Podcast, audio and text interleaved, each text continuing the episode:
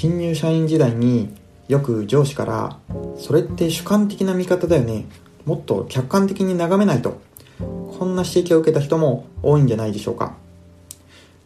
これは暗に客観が主観よりも優れているように感じるかもしれませんが果たして本当にそうでしょうか。今日は主観 VS 客観について考えてみたいと思います。考えることというのは意外と複雑な作業です。時に正確に分析して時に熱く受け取って時に固く信じる。そういう複雑な気持ちの部分も含めてこう絡み合った思考というのは生まれます。これは嫌をなしにどうしても個人によって受け取り方というのが違います。生きる環境とか教育経験性格いろんな違いがこの考える傾向性とかレベルというのを決めていきます。主観的に考えるというのはまさにこの個別に任せて物事を掴んでいこうとするような動きです。言うなれば字のままに考える。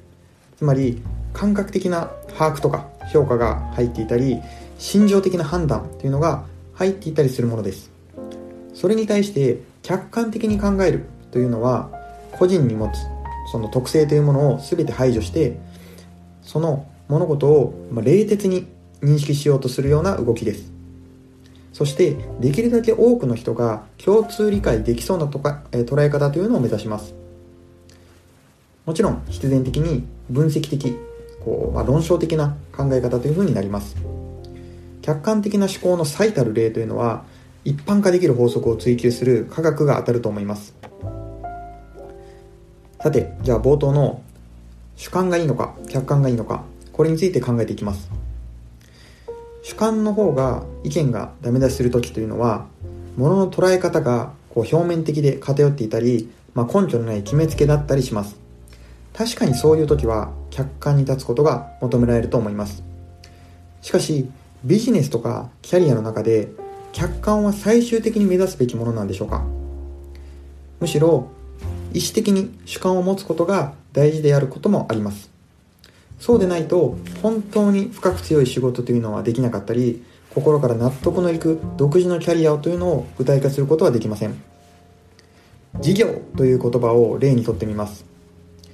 事業とは何かを考えるときにまず辞書を引いてみたいと思います。広辞苑で、えー、この事業という言葉を引いてみると事業とは一定の目的と計画とに基づいて経営する経済的活動とありました。客観的定義というのは言うなれば世の中の多くの人が捉える、ま、最大公約数みたいなもので今の言葉もそうですが、まあ、辞書の言葉っていうのはその典型的な例かと思います。その最大公約数の部分でその言葉を解釈しようと思うと、まあ、間違いがないという点では安全ではありますが別の角度から見れば全く個性がないよねという見方もできます。事業とは一定の目的と計画とに基づいて経営する経済的活動、まあ、この言葉を持っていたとしてもこう事業への何かやろうという意思というのは全然湧いてきません。客観的定義というものはこの情熱とか意志というものにこう刺激を与えるものではないわけです。では偉大な事業家は事業をどう捉えているのでしょうか。松下幸之助は事業とは人づくりであると言いました。また本田宗一郎は事業とはどういうものが人に好かれるかという研究であるというふうに言いました。これらはその人なりの深い咀嚼がなされたからこそ出てきた言葉です。つまり主観的な主観的な定義だとも言えます。客観を超えたところで意思を持って作り出された言葉です、まあ、表面的な決めつけとか感情的な偏見ではなく深い把握深い決意から出る主観であればそれは独自性としてむしろ研ぎ澄ましていくべきものだと思います。哲学者のニーチェはこの世界に事実というものはないただ解釈があるのみと言いました。私たちは結局主観的な解釈で自分の生きる世界を決めているんだと思います。客観とか論理科学物事を捉える土台としてまあ必要だとは思うんですが、それ自体が目的になるということはありません。主観的に考える。つまり、物事に力強い自分なりの解釈を与えること。これによって目的とか意味が作り出される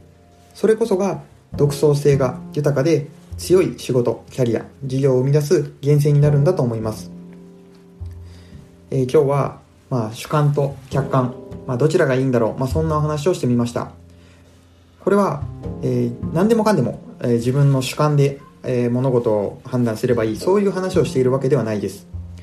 あくまでもしっかり客観的にはこれが事実であるというそういう情報をしっかり捉えた上で自分の独自性をなさないと、えー、ふわふわした主観だけを言ってもあまりそれは、えー、受け入れられるものではありません。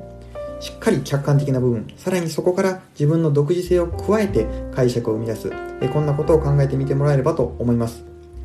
えー、一度皆さんの中で、まあ、事業とは〇〇である